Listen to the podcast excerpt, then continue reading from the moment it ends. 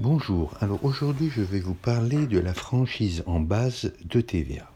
Alors, c'est quoi la franchise en base de TVA Quand vous n'avez pas dépassé un certain seuil de chiffre d'affaires, vous avez la possibilité de ne pas payer la TVA sur le chiffre d'affaires ainsi réalisé.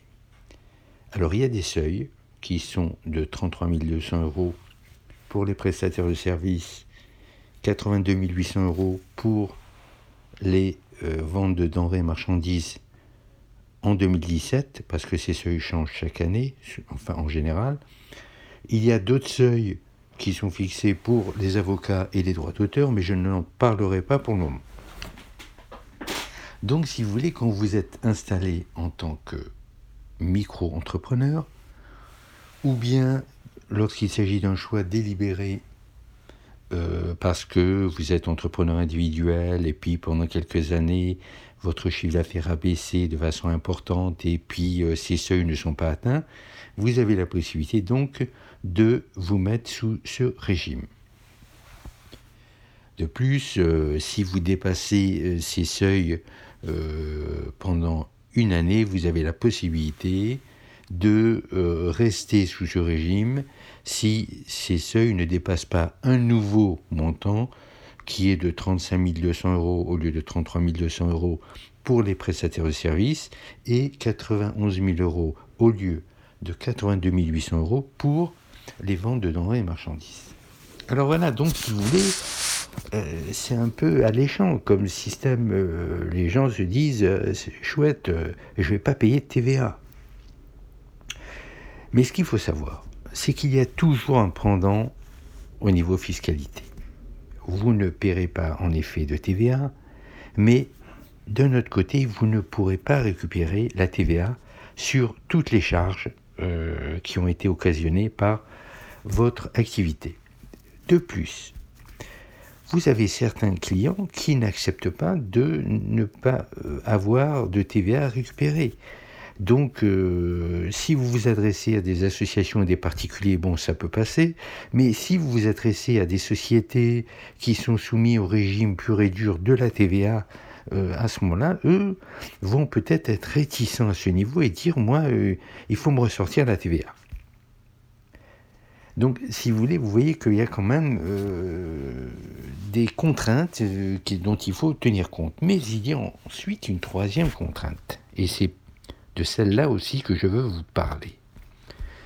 En effet, le jour où vous décidez, enfin le jour où vous allez plutôt euh, dépasser euh, ces seuils, vous vous êtes toujours habitué à raisonner TTC.